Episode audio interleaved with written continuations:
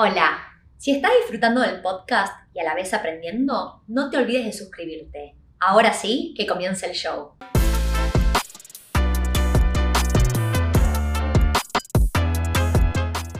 Hola a todos, mi nombre es Tiffy Rubinat. Bienvenidos al podcast de Wealth in Español. Hoy vamos a estar hablando acerca de cómo funciona un equity release y tenemos como invitado de honor a Emiliano, que acaba de comprar su segunda inversión en Australia sin haber usado nada de sus ahorros para el depósito, o sea, simplemente usando lo que se llama un equity release. Así que nos viene a compartir su experiencia. Bienvenido, Emiliano, ¿cómo andás? Bien, muy bien, Tiffy, muchas gracias por la invitación y muy contento de estar acá. Buenísimo, buenísimo. Bueno, si te parece, por ahí podemos empezar dándole a la audiencia un poquito de contexto acerca de qué compraste, cuándo compraste como tu primera inversión. Bien, eh, sí, te cuento. Em, yo me empecé a interesar en las inversiones acá en Australia a través de un amigo que, estaba, que ya estaba un poco más metido que yo. Y me dijo, che, mirá, eh, vení, animate. Y, bueno, junto con él fui a, mirar algunos, algunos terrenos, algunos, algunas oportunidades. Terminamos eligiendo una a través de, de una empresa que yo no sé si la gente sabe, pero acá en Australia hay empresas que se dedican a presentar oportunidades a los inversores, como hace Wealthy, por ejemplo. Exactamente. Em, entonces, bueno, ellos eh, me ofrecieron, ofrecieron una serie de, propiedades, yo elegí la que más me gustó y, bueno, eh, la terminé eligiendo y así empezó todo el proceso de la, de la, compra del primer apartamento. O sea, ¿fue un departamento en dónde fue? ¿En Sydney, en Melbourne, en dónde? Está claro, fue en Sydney, es en el oeste de Sydney. Eh, Sydney tiene la particularidad que en el este eh, las propiedades son increíblemente caras, entonces estaban muy fuera de mi presupuesto. Las, últimas, las únicas chances reales de que yo tenía de comprar una oportunidad fue en el oeste, que es básicamente lugares donde ellos empiezan a son terrenos que son del gobierno y ellos los ponen como, eh, como zona residencial. Y a partir de ahí viene un developer, ellos lo, compran, digamos, el terreno y a partir de ahí lo lotean y empiezan a vender las casas. En, mi caso, ellos quisieron hacer un, dentro de la zona, ellos quisieron hacer un, un centro, eso acá se llama master plan, en el cual ellos deciden qué es lo que van a hacer dentro de los próximos 10 años y van liberando zonas. En esta primera zona, ellos lo que quisieron hacer es una zona comercial con un par de edificios y uno de los apartamentos dentro de uno de los edificios fue lo que a mí me interesó para comprar. Yo lo que le vi potencial al, lugar es eh, el, potencial de crecimiento, todo lo que se iba generando en el lugar que compró mi developer y toda la zona alrededor en la cual había otros developers también haciendo sus terrenos y, loteando sus, casas. ¿Podemos decir cuál es la zona en Sydney? Sí, sin duda, se llama Edmondson Park. Queda al oeste y al suroeste, queda de Sydney. Y voy a decir algo, perdón, te interrumpí. Em, iba a decir que yo uso Edmondson Park muchas veces como ejemplo. Eh, como ejemplo de cosas que se hicieron bien. ¿Te acordás quién es el desarrollador que vos compraste? Sí, se llama Frasers. Ok. Y eso es importante porque Frasers es súper reputable, un desarrollador muy grande en Australia. Y cuando nosotros vemos proyectos de Frasers, no necesariamente son los más baratos, pero sabemos que ellos hacen muy bien todo lo que vos dijiste, que se llaman comunidades planificadas, ¿no? Master Planned Communities. Entonces, por lo general, Frasers no, no viene y compra unos terrenos y empieza a vender así nomás los terrenos, sino que planifica centros comerciales, colegios, etc. En el caso de Edmondson Park, adicionalmente ellos compraron, todo, o sea, tenían, Frasers es dueño de todos los alrededores de la estación de tren de Edmondson Park. Entonces venía atado también de muy buena movilidad y conectividad. Exactamente, exactamente. Eso que, mencionaste al final es muy importante para mí. hay una estación de tren que ya están dando ya está funcionando, bastante nueva, y que para mí es muy importante porque el este queda bastante lejos del CBD de Sydney, pero teniendo un tren, teniendo un transporte público que va directo, es, para mí es fundamental porque cualquier persona que quiera trabajar en el CBD, que son la gran mayoría de las personas, simplemente se toma el tren, que en mi caso es literalmente cruzar la calle y, tenés, acceso, tenés acceso a la, Sydney y a partir de ahí a donde tú quieras. Y en este caso en particular es, es loco porque por lo general cualquiera de estos Master Plan Communities son desarrollos a 20 años nosotros, em, al usar Edmondson Park de ejemplo de cosas que se hacen bien, buscamos cuándo empezamos a ver las primeras ventas y las primeras ventas se registraron en el 2012. Se vendía 500 dólares el metro cuadrado en aquel momento. Y ahora para fines del 2020 se vendía 1.350 dólares el metro cuadrado y no dudo que para fines del 2021 estemos llegando casi a los nada, casi dos mil dólares el metro cuadrado, ¿está bien? Entonces, eh, y hablo de metros cuadrados porque en todos estos desarrollos los primeros años se venden todo lo que son más house and land packages y después townhouses, y cuando ya empieza a llegar Em, la parte que trae el, edificio, ahí es cuando em, cada vez como que los metros cuadrados se hacen más chicos, ¿no? Por eso también sube, no necesariamente vemos que los precios suban tanto con cada etapa que se libera, pero se van haciendo también más chicos los terrenos. Y cualquiera de estos desarrolladores, como anécdota, necesitan que los precios de las casas y los townhouses hayan por lo menos los townhouses hayan doblado en valor para que haga sentido comercial por construir edificios. Sí, está claro, está claro y es tal como tú decís, ellos empiezan a, construir las houses, después van a las townhouses y cuando venden los apartamentos, las opciones que tenés son muy pocas, entonces eh, para cuando ofrecen los apartamentos, al ser muy pocas las oportunidades, eh, es eso o buscar otro lugar, básicamente. Totalmente. Y preguntarte, em, ¿cuándo compraste el departamento y cuándo te lo entregaron? Sí, em, de hecho yo el apartamento empezamos a buscar en el 2017. Ok. Em, terminé firmando contrato en el 2018. Ok. A partir de ahí tuve que pagar un 10% de down payment y me lo terminaron entregando en el 2020. Eh, vale aclarar que al principio del 2020, como todo el mundo ya sabe, es cuando empezó todo el tema del COVID, y eso atrasó un poco las obras, pero la verdad que la atrasó bastante menos de lo que yo me esperaba. Eh, terminaron entregando bastante en fecha. Ok, bueno, qué bueno, me alegro. Y vamos a hablar un poquito, o sea, contexto entonces. Compraste en el 2018, te lo entregaron en agosto del 2020 más o menos.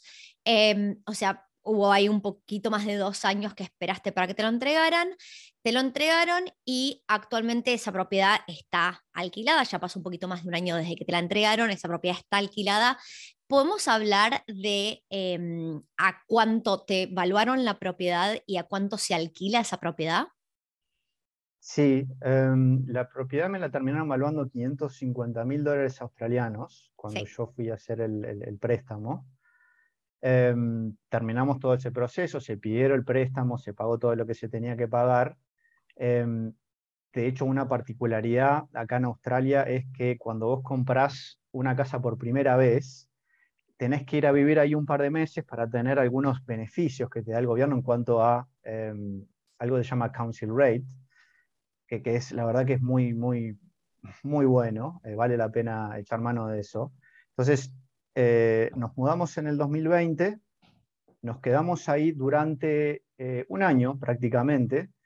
La idea era siempre volver a List, donde yo estaba viviendo antes, para estar cerca de mis amigos y, mis seres queridos. Entonces, en ese momento fue que decidimos alquilarlo. La verdad que teníamos un poco de nervios de saber a cuánto lo, lo podíamos alquilar el apartamento. Porque la idea era justamente siempre el principio fue alquilar el apartamento como una inversión, nunca fue la idea vivir ahí. Eh, y en el momento de alquilar es cuando uno sabe exactamente, sabe más o menos cuánto le van a pagar por el apartamento, y ahí es que uno puede terminar haciendo las cuentas y saber básicamente eh, hacer los costos menos beneficios y saber cuánto más o menos le va a costar a uno el apartamento después de haberlo alquilado. En esta oportunidad yo me siento bastante con suerte porque lo alquilé una, a, un, a 550 dólares por semana, que es un precio bastante alto, incluso para la zona. Y da la casualidad que con ese alquiler yo estaría pagando más o menos todos los costos, incluyendo el mortgage y, el council rate, el agua y todo el resto de las cosas que se tienen que pagar. Perfecto, o sea, vamos a recapitular. Tenemos la suerte de que primero hicieron un sacrificio gigante. Son pocas las personas que viviendo en Sydney, sobre todo en la parte este, en los Eastern Suburbs, yo, yo vivo en los Eastern Suburbs, me encanta estar al lado del mar, están dispuestos a hacer un sacrificio como el que hiciste vos, donde te fuiste para el oeste, lejos de tu familia, bueno, familia no, de tus amigos, del trabajo, etcétera. Justo eran épocas de cuarentena, entonces me imagino que probablemente estaban todos trabajando desde la casa y eso ayudó a la mudanza. Em, pero, pero te alejaste de, de todo lo que conocías, hiciste ese sacrificio de mudarte un año ahí. Lo bueno es que después dijiste, bueno, lo vamos a poner en alquiler. A mucha gente lo que le cuesta después de haber vivido en esa propiedad que uno siempre compró pensando que es una inversión es dejar las emociones de lado, porque vos lo convertiste en tu hogar por un año y después mudarte que otra persona vaya a usar lo que fue tu hogar, es complicado separar la parte emocional, ¿no? Como que uno le cuesta distanciarse, pero, pero muy bien toda la situación de que supieron irse.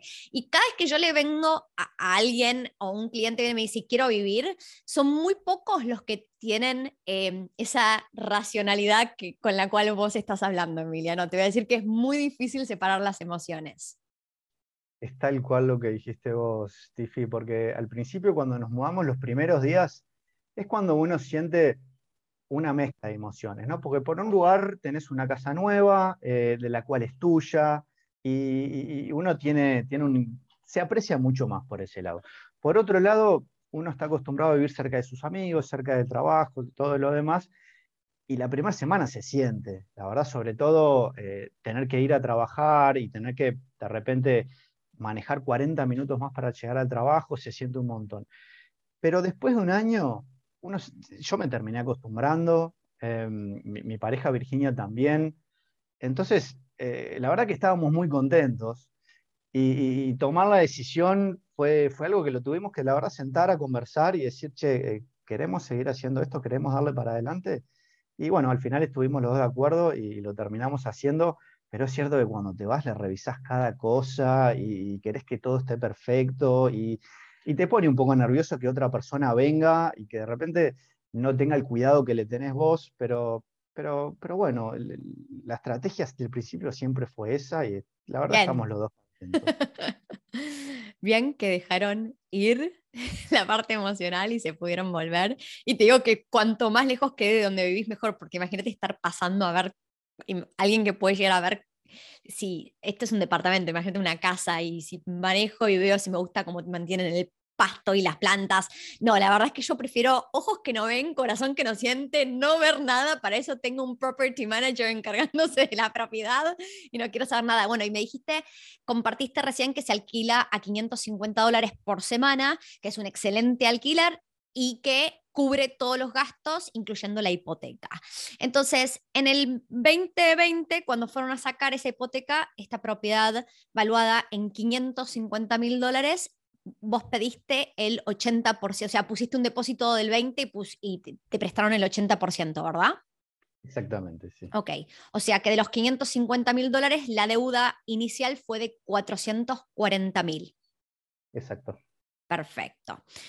Entonces hacemos fast track al 2021, tuvimos el placer de conocernos porque yo en el 2020 no te conocía, yo no te di advice, vos compraste algo que te salió espectacular y me alegra mucho que lo hayas hecho, pero no nos conocíamos y empezamos a hablar de tu segunda inversión.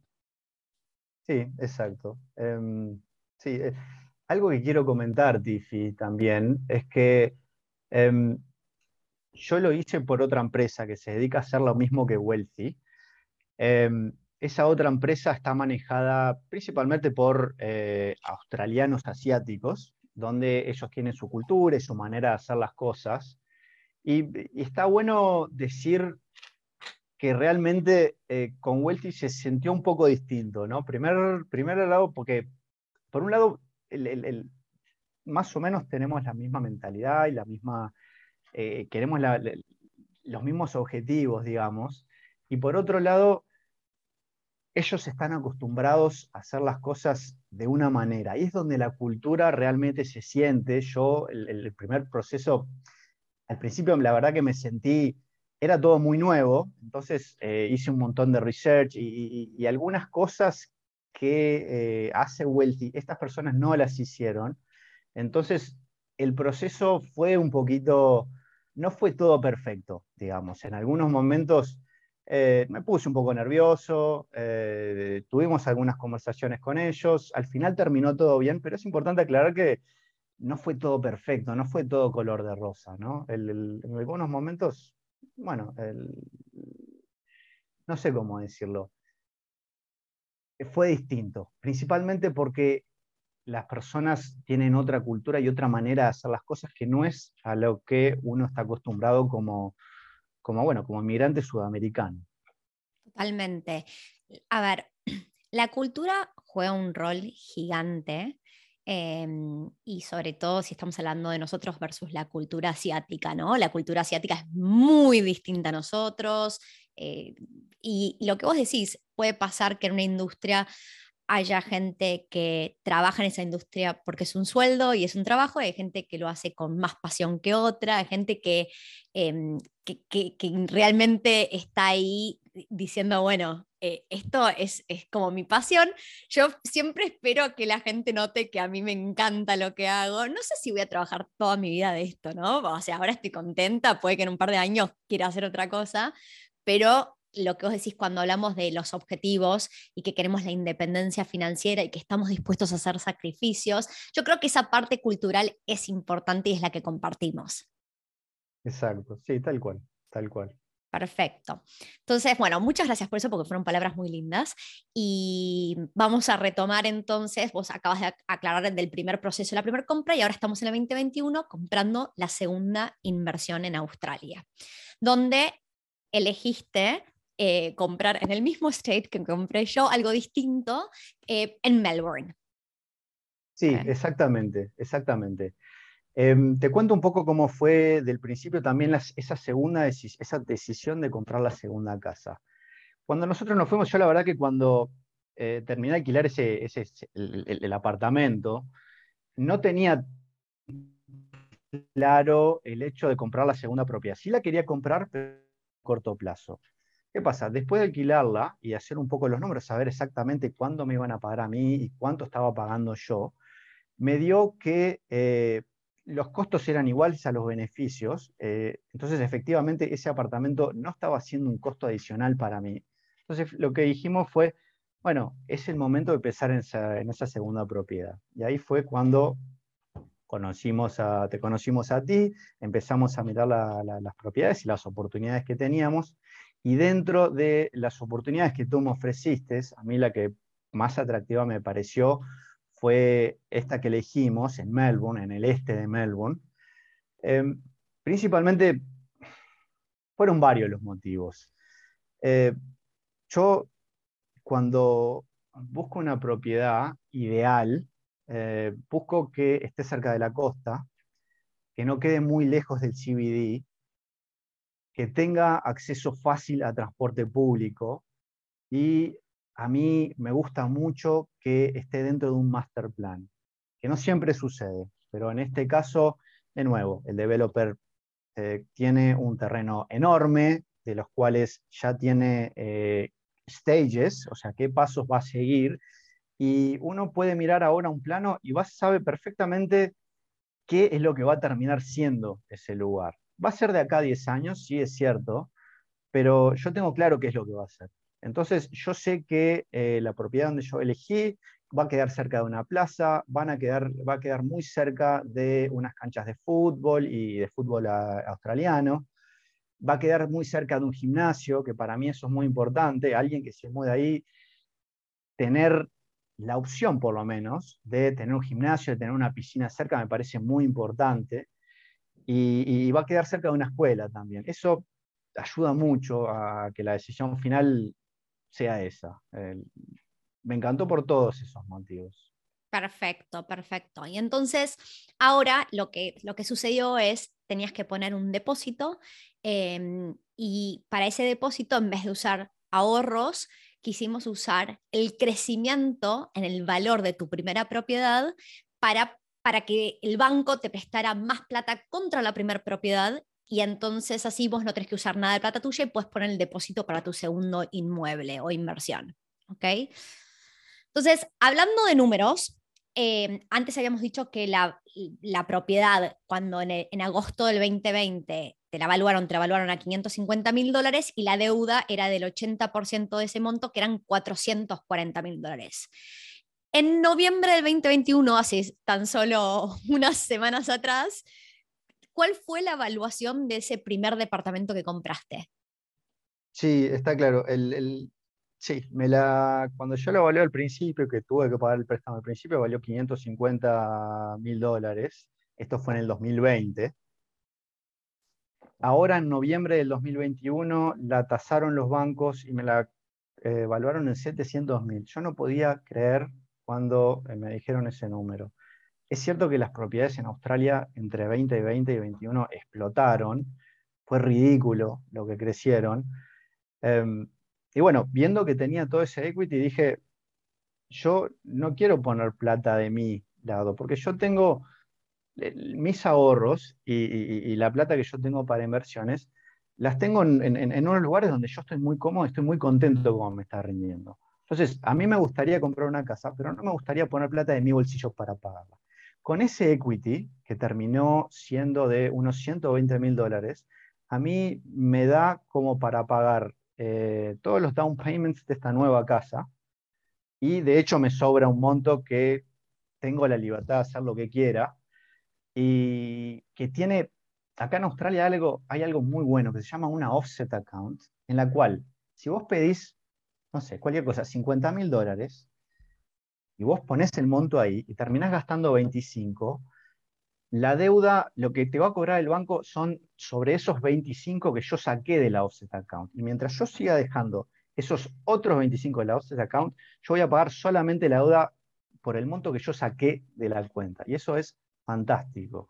Mm. Eso me, me da mucha libertad a decir, bueno, esa plata, ese equity restante que me queda, si decido no usarlo, perfecto, no voy a pagar un peso más al banco, eh, voy a pagar solamente por el monto que yo saqué. Si decido sacarlo porque veo alguna otra oportunidad, lo hago y no tengo ningún problema en hacerlo, el banco tampoco tiene ningún problema en hacerlo. Así que comercialmente me cerró por todos lados. Acabas de decir muchísimas cosas importantes y vamos a hacer un poco de, en inglés la palabra es unpacking de todo lo que dijiste para que toda la audiencia te pueda seguir. Entonces, tu, tu valuación aumentó en un año y dos meses en 150 mil dólares, o sea, de 550 mil a 700 mil dólares. Entonces, lo que hacemos es pedirle al banco un 80% del nuevo valor de 700 mil dólares que el 80% de 700 mil dólares son 560 mil dólares y nos lo prestan con la condición de pagar la vieja deuda de 440. ¿Está bien? O sea, nos entregan 560, pagamos los 440 que nos habían prestado hace un año y dos meses atrás y esa diferencia de, diferencia de 120 mil dólares va a parar a lo que llamamos esta cuenta que se llama offset account, donde de esa offset account yo no tengo por qué sacar toda la plata. Esa plata está disponible para yo usarla e invertirla en lo que quiera, pero no tengo por qué necesariamente usarla. Y si yo no la uso y la dejo ahí, no tengo que pagar más intereses. Está disponible, pero mientras que no la toque, no pago más, más intereses. Sigo pagando los mismos intereses de antes. En tu caso, vos necesitabas menos de la mitad de lo que te dieron en equity para tu depósito de tu siguiente, siguiente propiedad. Entonces, agarraste esa mitad o menos de la mitad del equity que te liberaron de esos 120 mil dólares y los pusiste como tu siguiente depósito. ¿Es correcto? Exactamente, exactamente. fue clarísimo como exactamente lo que tú dijiste. Ok, que en, es difícil entender el concepto hasta que uno lo vive. ¿Vos, Emiliano, habías escuchado del concepto de equity antes? No, eh, lo oí y, lo, escuché, yo, me interesa mucho el tema de finanzas y todo lo demás, pero es como decís vos, hasta que no lo, lo, aplicás y lo haces vos y lo, y lo es usado en tus condiciones y es usado para algo que vos querés, no, no, no lo terminás de entender completamente. Es cierto que eh, el, broker que me ayudó con todo ese proceso es muy bueno y me explicó muy bien todo el proceso y, la verdad que ahora lo tengo clarísimo y la verdad que es algo fantástico. Y es muy bueno que el resto de la gente lo sepa porque abre las puertas a un montón de oportunidades. Y desde donde yo lo miro es, yo siempre digo que la primera propiedad es la más difícil, es la que uno menos conocimiento tiene, hay, mucha incertidumbre, todo el depósito sale de ahorros, es como que y uno le llevó muchísimo tiempo ahorrar ese dinero. Y se vuelve más fácil cuando pasa el tiempo. A veces es muy difícil visualizar cómo en uno o dos años puedo llegar a comprar una segunda propiedad, pero literalmente pasó un año y dos meses de que te entregaron la primera y ya tenías el crecimiento del valor de la primera propiedad pagó por el depósito de tu segunda propiedad. Y cuando tengas que sacar una hipoteca para pagar el restante, el 80% restante de la segunda propiedad, será una hipoteca nueva, no tiene por qué estar atada a la primera. O sea, la primera lo que hicimos, yo siempre digo que nada es perfecto, lo que vos acabas de hacer es aumentar un poco tu deuda, eh, para, para no usar efectivo tuyo. O sea, te dieron más plata, obviamente ahora pagas más intereses que hace unos meses atrás cuando no habías aumentado tu deuda, pero es, es interesante que vos ya entendías cuál era tu cash flow, tus ingresos menos egresos, y estabas ok con aumentar tu deuda para no tener que usar ahorros para tu siguiente propiedad. Sí, e, exactamente, ¿no? Es importante aclarar que esto sigue siendo una deuda, eh, es algo que hay que pagarle al banco todos los meses y que al ser una deuda más grande, la cuota que hay que pagarle al banco es más grande, ¿no? Eso es importante y que esté muy claro. el hecho, lo que el equity te da es la oportunidad de acceder a ese préstamo, porque de otra manera, si yo no hubiese tenido esta otra propiedad, no hubiese podido acceder a este préstamo y, eso eh, hace que se derrumbe todo, digamos, porque al, al no poder acceder a este préstamo, yo la verdad que el, monto para comprar una casa no lo tengo, no lo querría sacar de mi bolsillo, entonces no hubiese terminado comprando esta casa.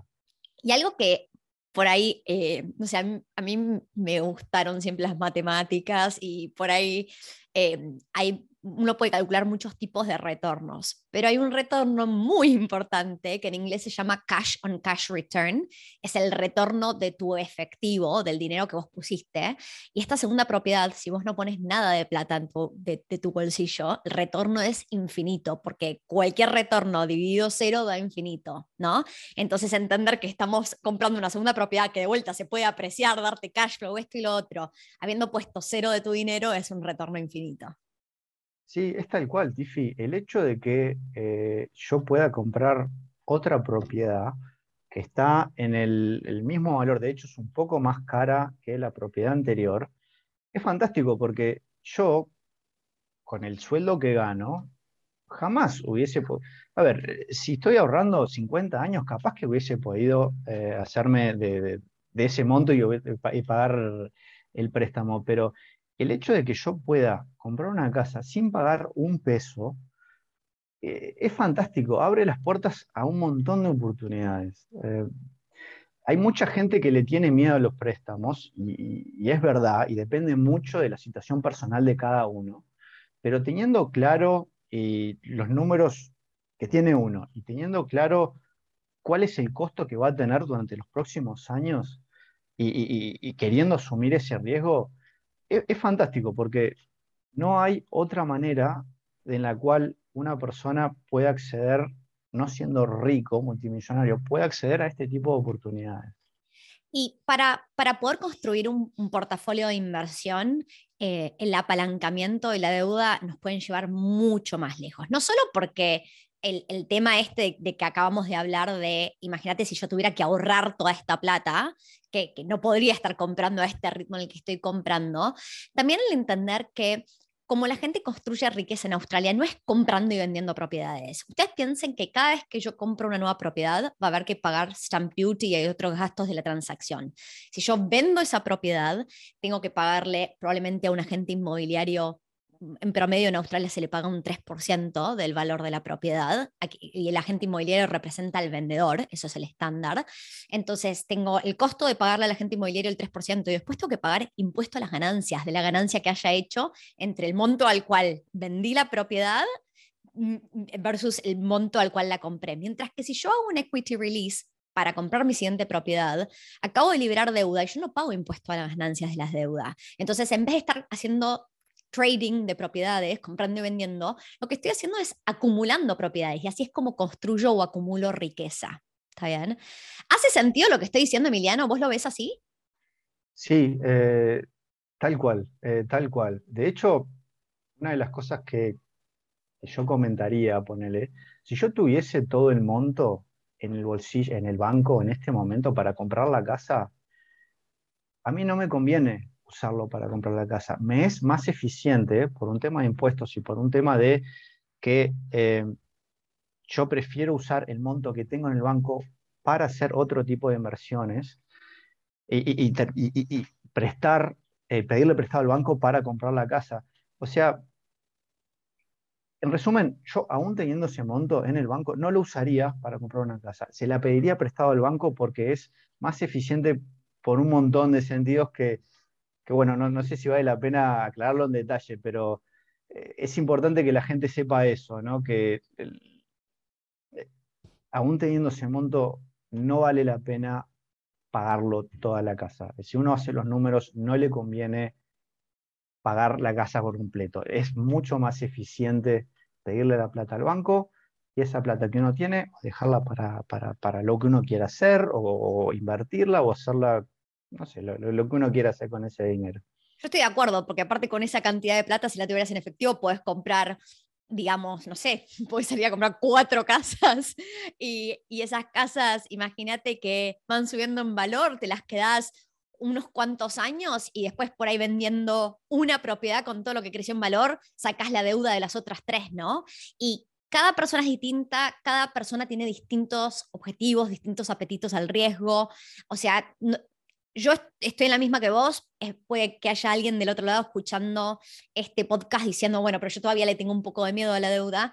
Uno va subiendo como a medida que se va metiendo en este mundo, uno empieza chico, con una, va entendiendo ingresos, egresos, se pone más cómodo, está dispuesto a ir al siguiente nivel. Vos, Emiliano, acabas de contar que hasta que no lo viviste, no, no terminó de, de, entenderse cómo funcionaba, hiciste todos tus números y te cerraba, por suerte. Y ahora aprendiste que preferís tener la deuda para poder seguir invirtiendo en otras cosas y el retorno, el cash on cash return, hace mucho más sentido cuando no pongo toda la plata yo en efectivo, ¿no? Puedo hacer muchas otras cosas con ese dinero.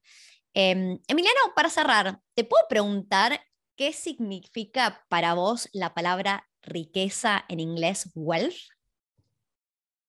Sí, em, es una buena pregunta. Eh, riqueza para mí Principalmente, y voy a caer capaz en, lo, estándar acá, riqueza es principalmente que tus personas queridas y uno tenga la salud, que esté vivo y que esté en una buena situación eh, en todos los sentidos, ¿no? Em, perdón, principalmente de salud. En el sentido de dinero, eh, que creo que es la que está apuntando tu pregunta, para mí tener riqueza es eh, wealth es no tener que preocuparse diariamente por llegar a fin de mes, no tener que amargarse constantemente por el dinero, es llegar a tener un nivel de ingresos y egresos en la cual uno se sienta cómodo, tenga capacidad de ahorro y que en el momento que pueda llegar a pasar la peor de las situaciones, uno tenga un colchón y tenga opciones como para decir, bueno, lo puedo atacar directamente sin que a mí me afecte, sin que tenga que preocuparme cómo voy a pagar el alquiler o cómo voy a pagar supermercado para hacer las compras a fin de mes. Muy buena definición. Bueno, muchas gracias por compartirlo. ¿Hay algún mensaje final que le quieras dejar a la audiencia? Eh, no, eh, a ver. Yo le diría, anímense. Eh, es importante entrar al mercado, una vez que entraste al mercado, te empezás a interesar, porque uno cuando lo ve afuera, bueno, lo ve afuera, eh, ve alguna cosa, pero cuando tu dinero está en juego, ahí empezás a averiguar, te empezás a meter, empezás a ver todo lo que significa como oportunidad entrar al mercado inmobiliario. Entonces, yo lo que diría es como primer paso, averigüen con alguien que sepa, que les ofrezcan opciones, que, les diga cuáles son sus, oportunidades. Bueno, al final, la decisión final es tema de cada uno y es una decisión muy personal, pero anímense y averigüense que no se van a arrepentir. Bueno, me alegra mucho tu mensaje porque tomar acción, animarse y arrancar es uno de los mensajes que yo intento dejar la mayor cantidad de veces porque es difícil arrancar, pero una vez que uno arranca, eh, se hace todo más fácil y, abre opciones. Cuando vos hablaste antes de la definición de, wealth o riqueza, el tener opciones y, y, no estar temiendo si pasa algo malo, si puedo llegar a fin de mes, etcétera, siempre tener opciones es mejor que no tenerlas, ¿no? Y poder vivir bien. Así que bueno, bueno, Emiliano, te agradezco muchísimo tu tiempo, todos tus aprendizajes creo que van a ayudar a muchísimas personas. En general, este es el tema más difícil de comprender cuando estamos hablando de inversiones y poder mostrar la experiencia de personas que han pasado por esto, para mí es invaluable. Así que muchísimas gracias. Bueno, muchas gracias por la invitación, Tiffy, y muy contento de estar acá. Hasta Buenísimo. Hasta la próxima.